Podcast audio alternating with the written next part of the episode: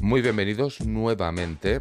Si teníamos que hablar durante estas semanas de recopilaciones y programas que más éxito han tenido para vosotros, en este caso, tendríamos que hablar del programa número 34. El programa número 34 habla de los Anunnaki, de los sumerios y todo lo que se pensaba sobre la vida extraterrestre en esta época. Así que hablamos un poquito de historia y vamos haciendo un recorrido para saber todo lo que se fue recopilando sobre esta cultura, sobre esta antigua civilización y sobre lo que se pensaba sobre los Anunas o los Anunnaki.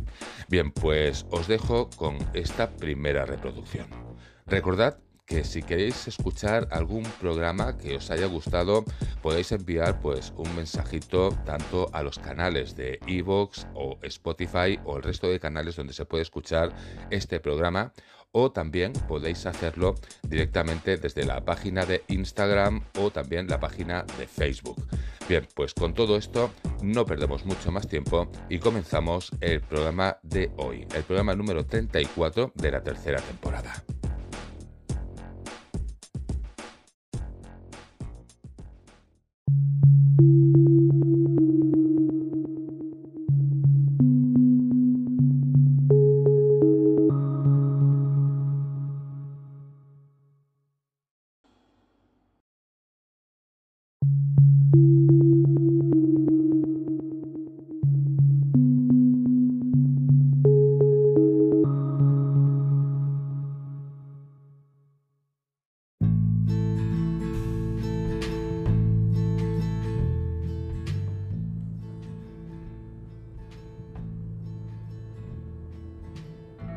Cuando hablamos de la historia, la honestidad, el rigor, la credibilidad o la objetividad son palabras que suelen brillar por su ausencia.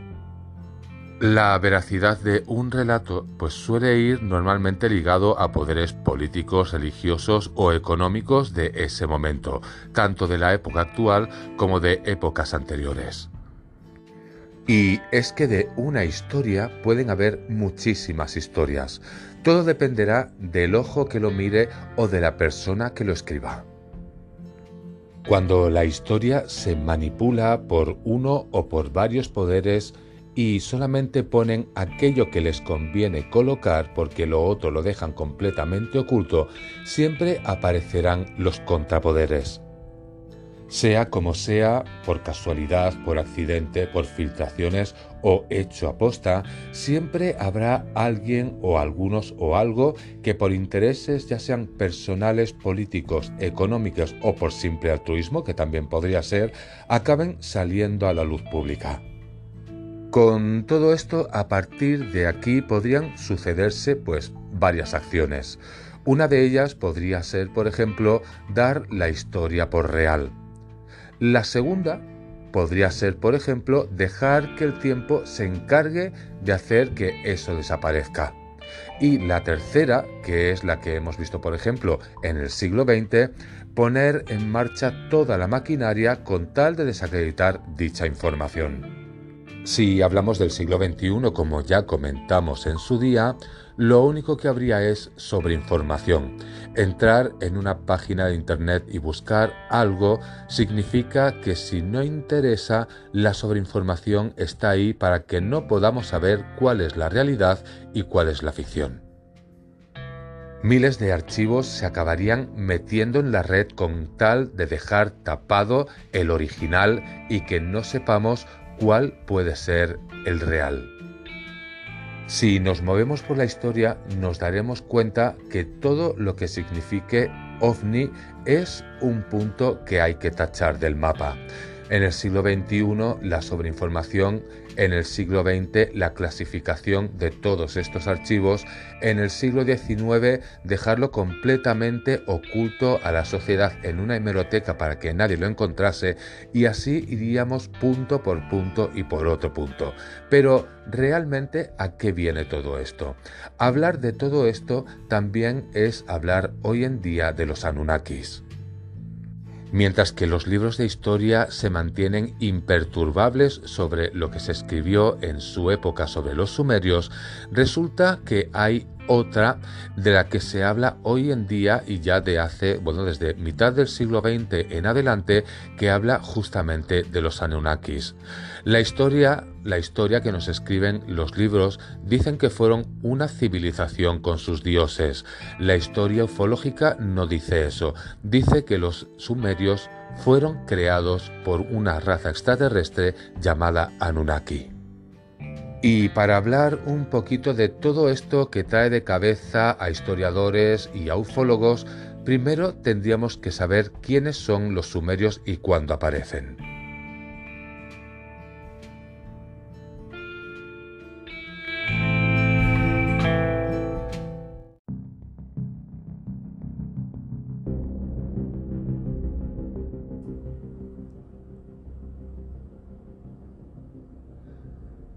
Comenzando a hablar un poquito de todo esto y de la historia de los sumerios, resulta que estos no fueron descubiertos o ni siquiera se sabía que existían hasta mediados del siglo XIX.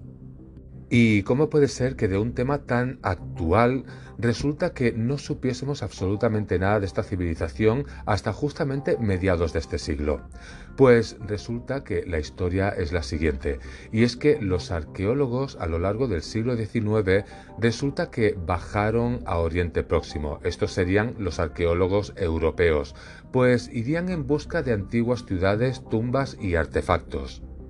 Cuando se trasladaron hasta Mesopotamia, la intención era excavar lugares mencionados en la Biblia como Babilonia o Nínive, así como también un misterioso lugar llamado Sinar.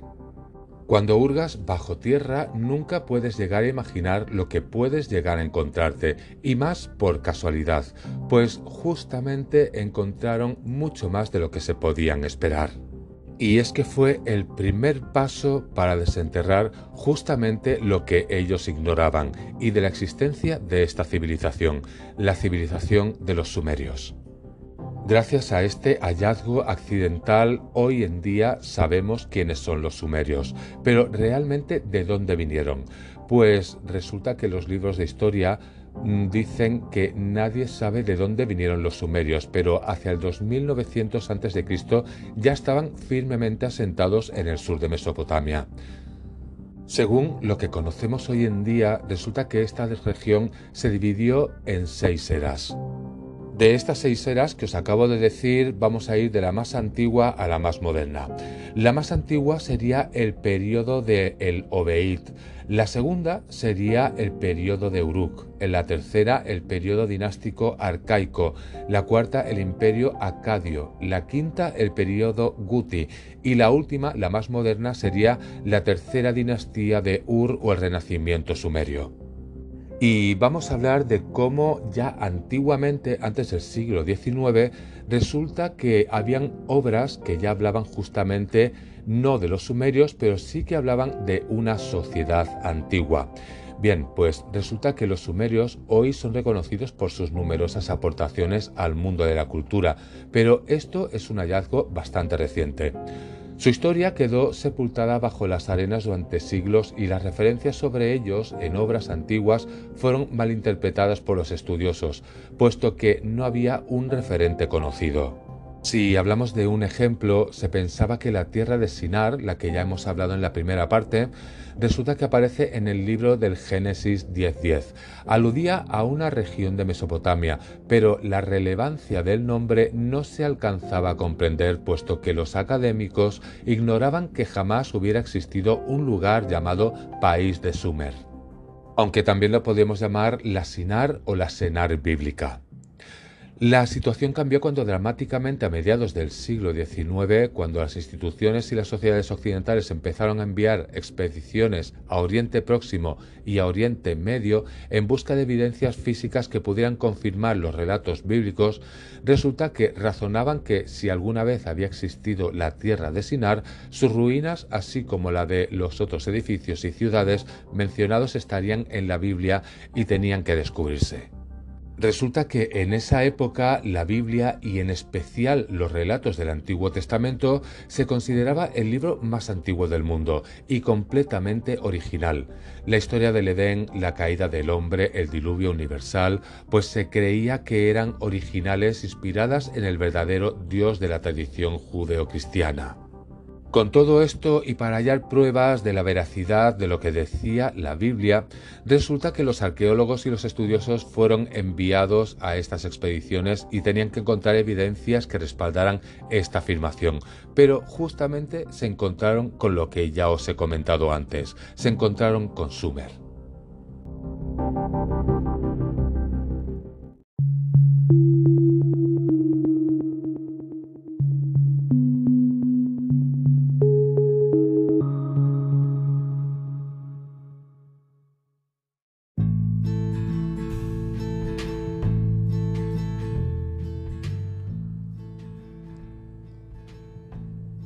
¿Qué podemos saber de esta civilización y que de ahí no hay discusión alguna?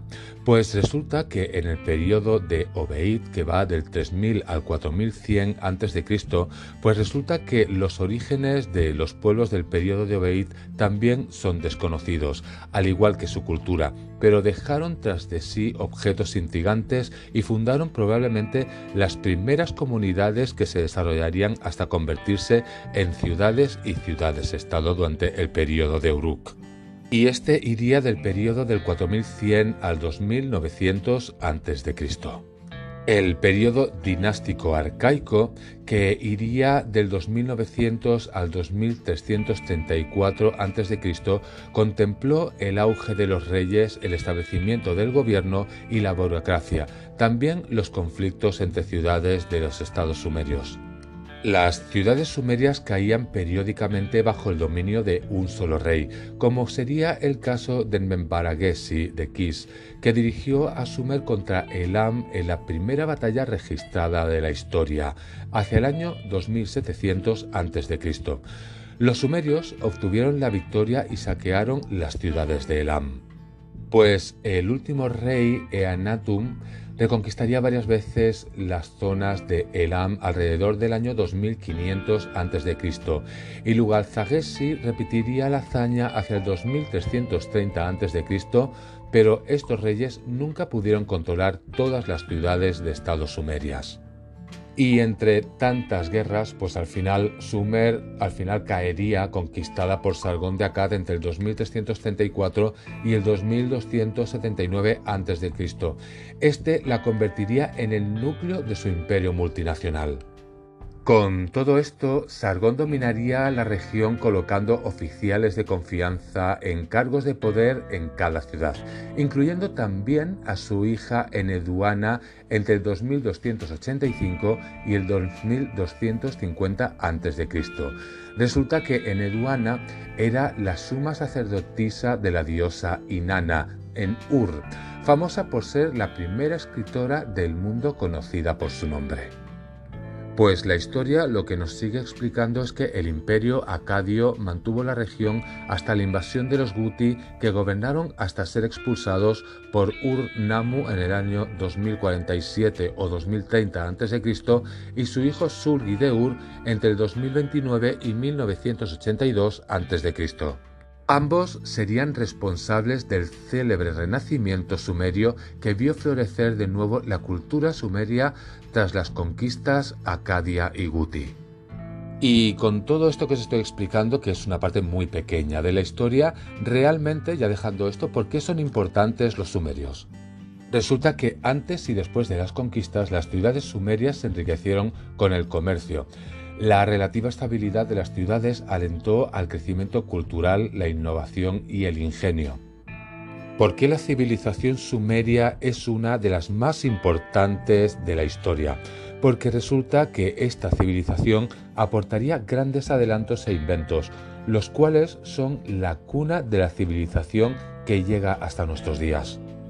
Y es que si hablamos de grandes aportaciones que trajo esta civilización, Una de ellas serían, por ejemplo, las primeras escuelas, pero también sería el caso de la delincuencia juvenil, la guerra psicológica, el Congreso de dos cámaras, el primer historiador, el primer caso de reducción de impuestos o incluso el primer Moisés. Hablando de los sumerios, traerían muchas más cosas de las que os he dicho. Traerían también el primer antecedente legal, la farmacopea, el calendario del agricultor, el primer experimento en jardinería con árboles de sombra, la primera cosmogonía y la cosmología, los primeros ideales morales, el primer Job de la Biblia. Y es que si hablamos de todo esto, resulta que antes de los antiguos testamentos de la Biblia ya aparecía el primer Noé, el primer San Jorge y el primer Mesías en escrituras de los sumerios. Y ligado a esto también aparecería el primer relato de la resurrección. Pero aparte de todo eso, también fueron los primeros proverbios y refranes, las primeras fábulas de animales, los primeros debates literarios, y fijaos que esto sigue, porque aparece también la primera canción de amor, el primer catálogo de libros, la primera edad de oro del hombre, la primera sociedad enferma, el campeón de larga distancia, la metáfora literaria, el simbolismo sexual, la primera mater dolorosa, la primera canción de cuna, el primer retrato literario o, por decir cualquier otra cosa, el primer acuario. Y si hablamos de trabajo, también harían la primera gran victoria de los trabajadores.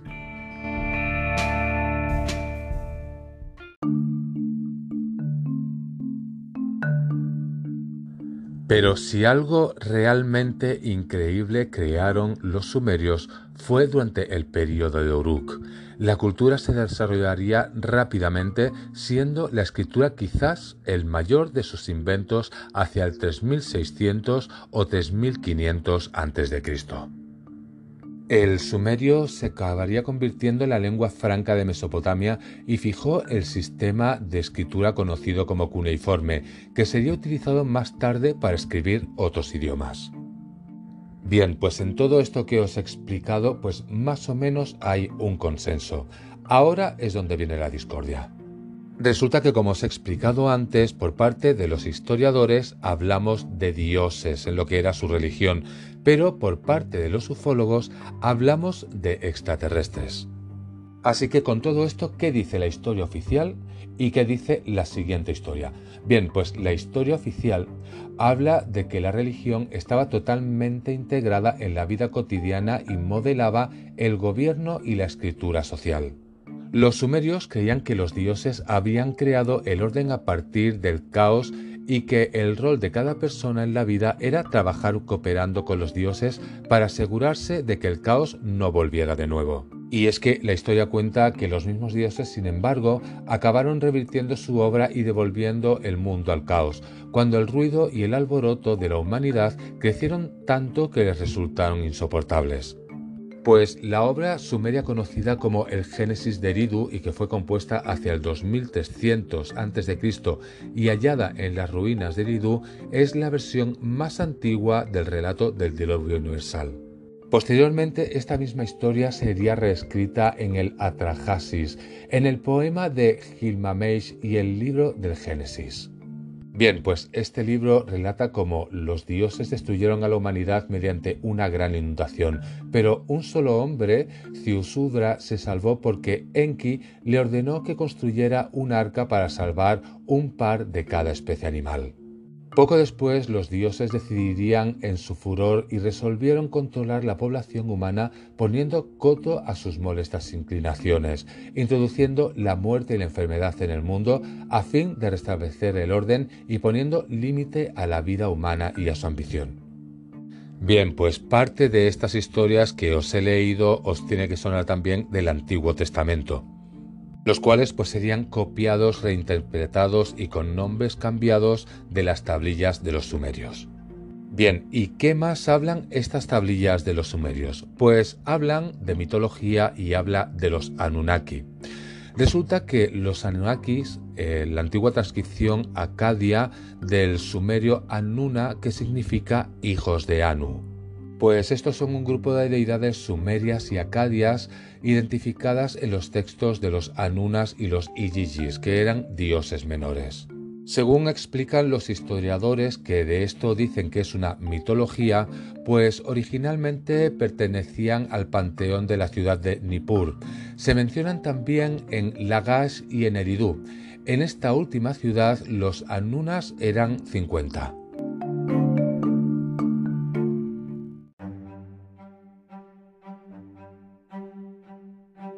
Pues según los historiadores en la mitología mesopotámica, los Anunas eran inicialmente los dioses más poderosos y vivían con Anu en el cielo. Posteriormente, sin que se haya establecido un motivo claro en ese cambio, fueron los Igigis los considerados como dioses celestes, mientras el término Anuna se empleaba para designar a los dioses del inframundo, especialmente a siete dioses que hacían la función de jueces en el inframundo. Bien, pues en el mito de Atrahasis se afirma que antes de la creación del ser humano los dioses tenían que trabajar para vivir. Entonces los Anunas lograron que una categoría de dioses inferiores, los Igigis, trabajaran para ellos hasta que se rebelaron y se negaron a seguir trabajando. Entonces decidieron exterminarlos. Enki crearía a la humanidad para que ésta asumiera la responsabilidad de realizar las tareas que los Igigi habían abandonado y a través del el culto suministrarían el alimento y oro a los dioses. Pues en el poema Enuma Elis fue Marduk quien creó la humanidad y después dividió a los Sanunas entre el cielo y la tierra y les asignó tareas. A continuación, los Anunas, agradecidos a Marduk, fundaron Babilonia y edificaron un templo en su honor llamado Esagila. Y con todo esto, y si seguimos hablando de todo esto, pues resulta que en la versión sumeria de El viaje de Inanna a los infiernos, los Anunas ejercen una labor de jueces del inframundo y condenan a muerte a la diosa Inanna en su enfrentamiento contra su hermana Ereskigal. Y con todo esto, ¿de dónde viene la palabra Anunnaki? Pues resulta que la reinvención del término de los Anunas a través de su forma acadia Anunnaki surgió en el año 1964, tras la publicación del libro Mesopotamia Antigua, Retrato de una civilización muerta, del aristólogo Adolf Leo Oppenmeit, quien popularizó justamente este concepto. Y con esto vamos a ir ya al último punto de lo que es en teoría la historia oficial y la mitología. Resulta que esta parte que os voy a explicar pues también tiene coincidencia con la siguiente que os voy a explicar, que es la ufológica. Bien, pues en esta mitológica habla de que los dioses cuando crean al hombre, que lo crean de arcilla o de barro, resulta que éste no puede reproducirse. Con lo cual, ¿qué hacen los dioses? Pues resulta que hacen una intervención genética para que el hombre desde ese momento sí pueda reproducirse. Y todo esto que os acabo de explicar no sería más que una historia hasta que llega Zecharia Sitchin, que es el que publicó uno de los primeros libros conocidos como las Crónicas de la Tierra a partir de los años 1970. ¿Y qué tiene de importante este nombre? Pues que resulta que todos los libros que escribe Supuestamente quedaban traducidos de tablas sumerias de escritura cuneiforme y textos bíblicos en su escritura original.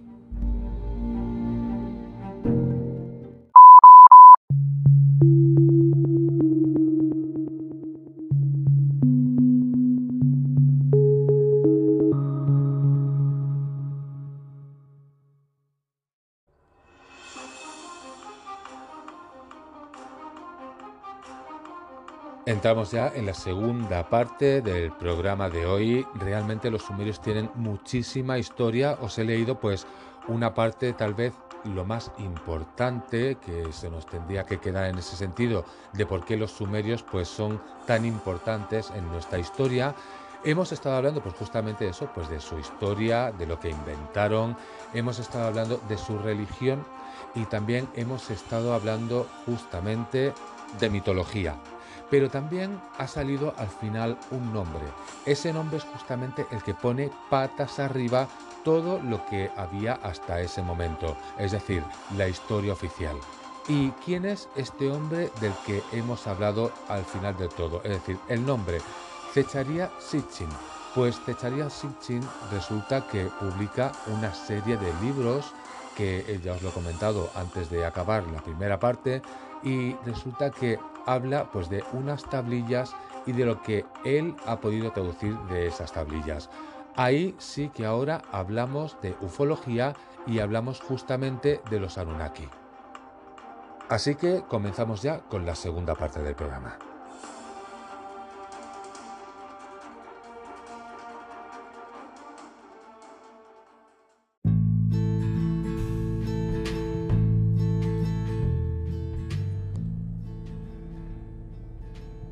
Comenzando a hablar un poquito de todo de esta segunda parte, se dice que los sumerios fueron históricamente la primera gran civilización de nuestra humanidad, tendiendo su origen hace más de 6.000 años entre los ríos Tigris y Éufrates en el territorio de Mesopotamia, allá donde muchos ubican la cuna del mundo conocido, allá donde los estudiosos ubican el mítico jardín del Edén. Los sumerios fueron los primeros en presentar inquietudes por la escritura, siendo los que desarrollaron el primer sistema conocido. Igualmente eran grandes observadores del cielo y sus conocimientos en astronomía deja aún sin explicaciones mucho saber, que hoy se cree imposible con sus medios. Construyeron grandes templos en un terreno yermo y su nivel arquitectónico poco o nada tienen que envidiar a de los egipcios. Pero ¿de dónde vendría ese conocimiento? En la primera parte ya hemos hablado que principalmente era por su curiosidad y también por la capacidad de observación. Ambas unidas son capaces de mover el mundo. Pero los sumerios también fueron los primeros en defender el movimiento de los planetas, la existencia de otros soles y desarrollar en base a ello su particular conocimiento en la astrología.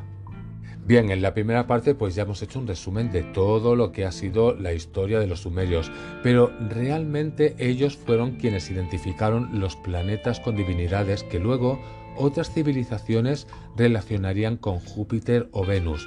Incluso se pensó que los sumerios sabían que los planetas giraban en torno al Sol, adelantándose en milenios a Galileo o Copérnico en la teoría heliocéntrica.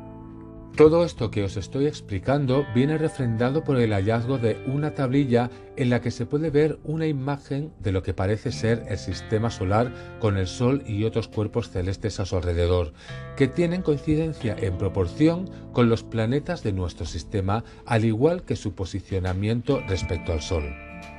Lo curioso de todo esto es que los antiguos sumerios no tenían instrumentos conocidos o por lo menos aún no se han encontrado, pues para poder observar todo lo que describen en cuanto a sus conocimientos correctos astronómicos.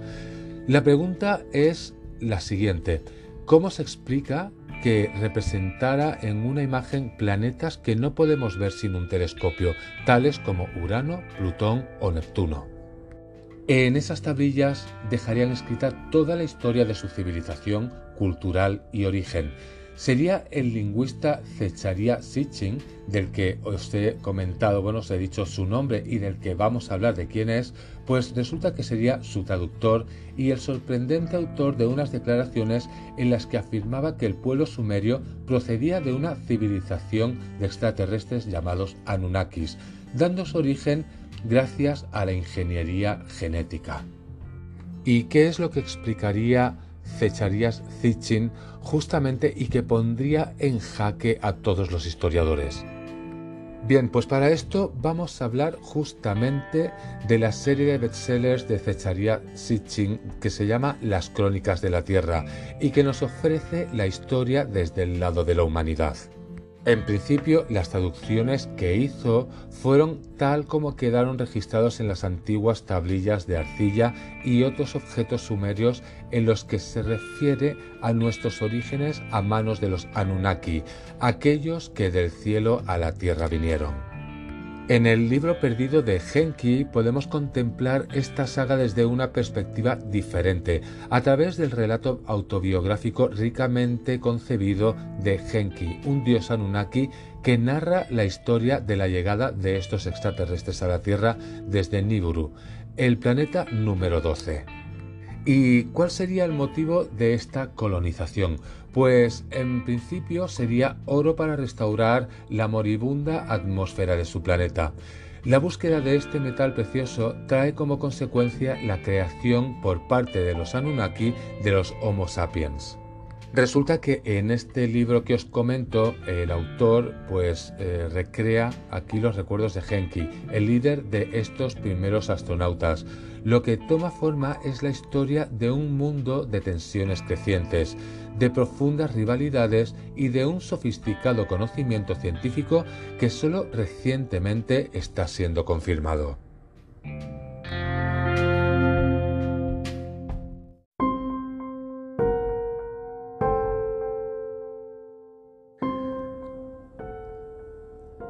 Bien, pues como ya habéis podido deducir por, los que, por lo que os acabo de decir, pues Zecharia Sitchin fue un escritor, y fue un autor de una serie de libros que promueven pues lo que suelen decir los científicos la pseudociencia y fue la teoría de los antiguos astronautas. El supuesto origen extraterrestre de la humanidad, la cual atribuye la creación de la cultura sumeria a los Anunnaki, o también se le pueden llamar Nefilim o gigantes, que procederían del planeta llamado Nibiru, que supuestamente existiría en el sistema solar. El caso de todo esto es que sus especulaciones han sido descartadas por científicos, historiadores y arqueólogos, que están en desacuerdo tanto en la traducción de textos antiguos como en su comprensión errónea de la física. Y es que de quien estamos hablando no solamente es un escritor, Sitchin fue educado en el mandato británico de Palestina y licenciado en Historia Económica de la London School of Economics. Conocía algo el hebreo clásico y el moderno, y un poco de sumerio, así como de otros idiomas antiguos de Oriente.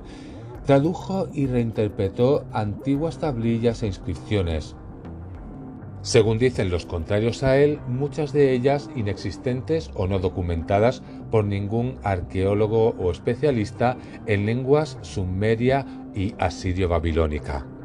Durante años fue uno de los principales periodistas y editores de Israel. Vivía en Nueva York donde participó en programas de televisión y radio.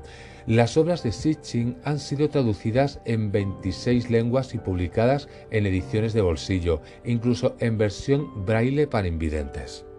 Según dicen, las teorías de Sitchin se apoyan en interpretaciones personales de fuentes sumerias, babilónicas y mitologías del cercano oriente, de la antigua arqueología y de la Biblia, comparándolo con los libros del Antiguo Testamento, el libro de los judeos y otras fuentes.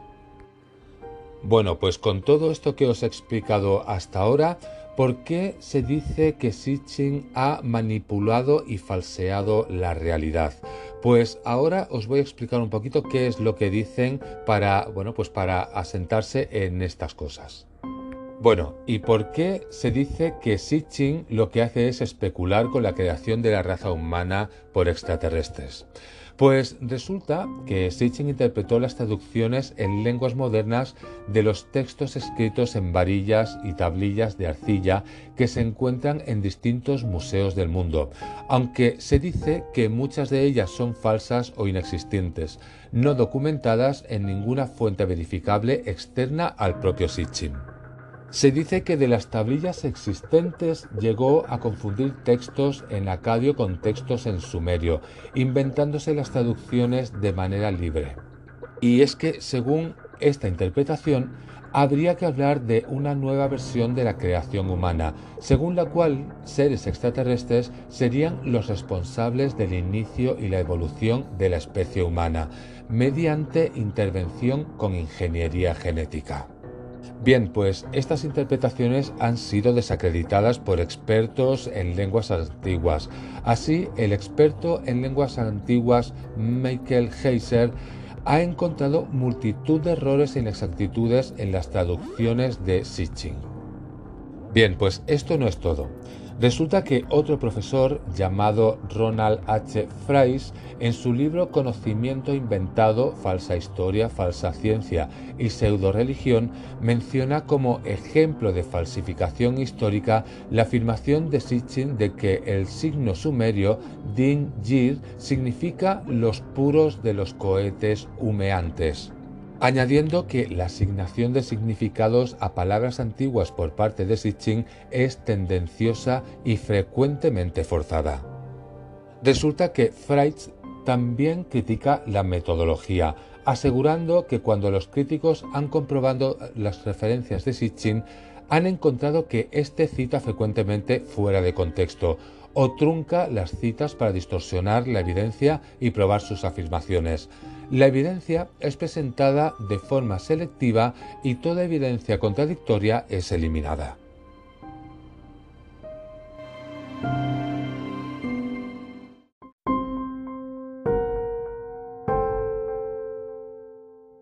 Pues siguiendo con todo esto, resulta que fue el autor de las crónicas de la Tierra, que ya os lo he comentado antes una serie de siete libros en los que expuso sus ideas. El doceavo planeta, presentado en el año 1976, fue el primero de ellos.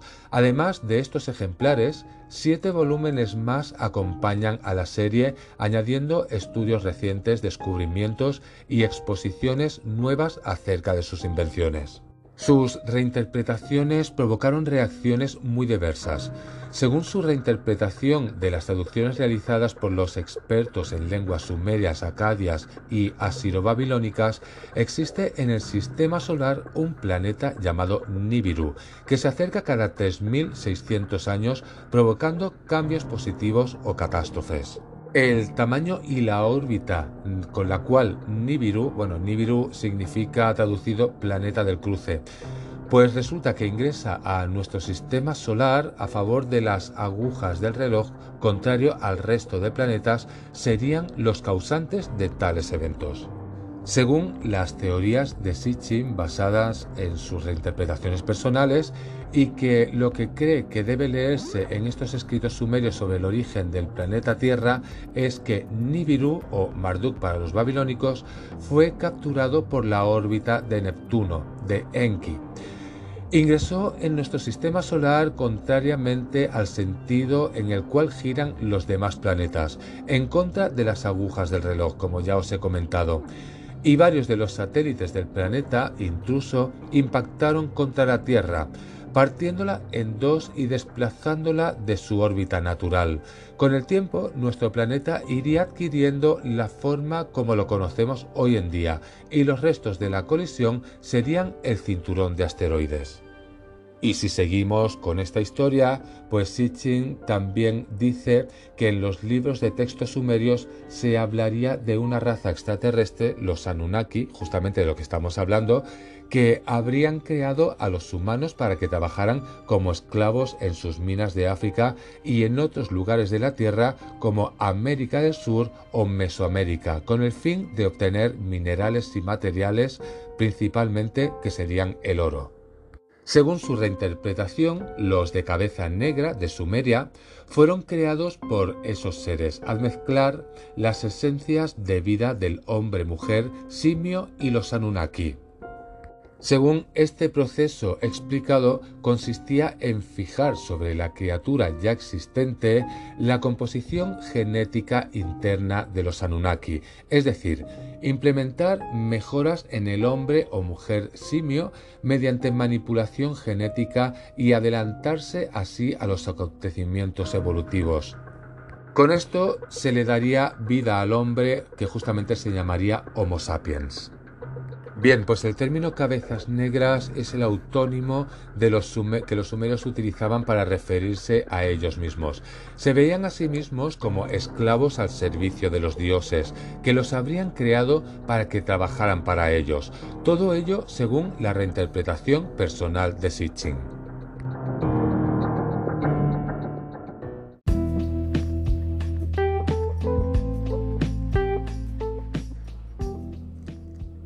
Las tablillas sumerias se refieren a la gente de cabeza negra que fueron creados en una región geográfica llamada Apsu. Podríamos decir que se dice AB.ZU, mundo inferior o hemisferio sur. Sitchin pensaba que correspondía a África Occidental. Sin embargo, el Apsu o Ab.zu para los sumerios no es una región geográfica, sino el principio primordial masculino del agua dulce de los acuíferos subterráneos.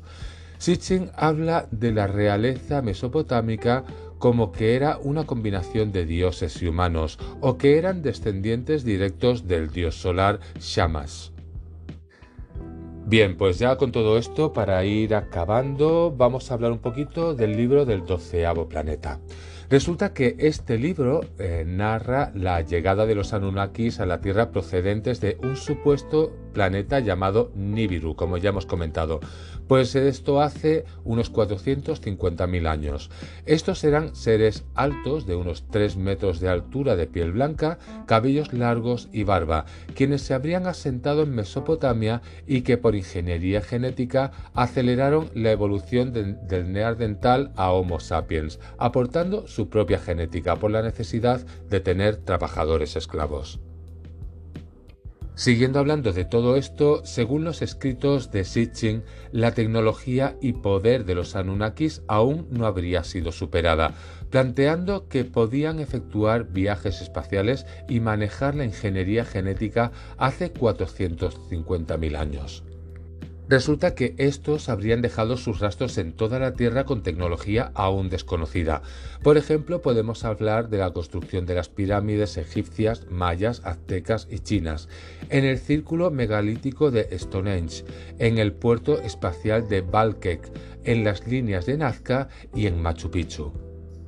Finalmente, las suposiciones de Sitchin han sido descartadas por una inmensa mayoría de científicos, historiadores y arqueólogos que están en desacuerdo con su traducción de textos antiguos, equivocada en muchos casos cuando no directamente inventada, y su comprensión errónea de la física, calificando su interpretación solo como una forma de creacionismo alienígena. Así que, como se suele decir, fuente ovejuna, todos a una. Bien, pues ya con esto vamos ya pues a finalizar el programa de hoy.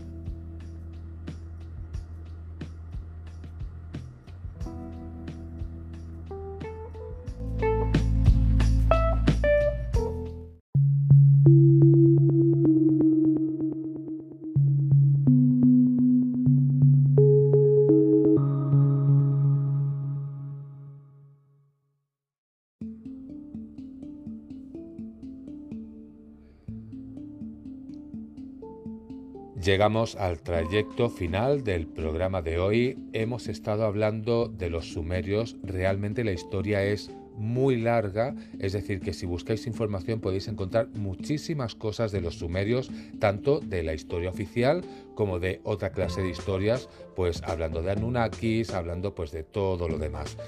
Con esto, pues al final lo que hemos hablado son de las diferentes vertientes de lo que se habla, lo más conocido, es decir, lo más oficial eh, que se llega a conocer sobre las teorías, sobre la historia y sobre interpretaciones de tablillas. Bien, pues ahora sí, con todo esto, lo único que queda por decir en ese sentido es que cada uno es libre de pensar pues lo que más le guste o lo que mejor crea. Con todo esto ya pues poquito me queda por decir. Así que muchísimas gracias por haber estado ahí un día más escuchando el programa hasta el final. Espero que os haya gustado, que os haya resultado pues un poquito interesante y con esto solamente deciros que nos vemos en siete días. Hasta entonces que paséis una muy buena semana.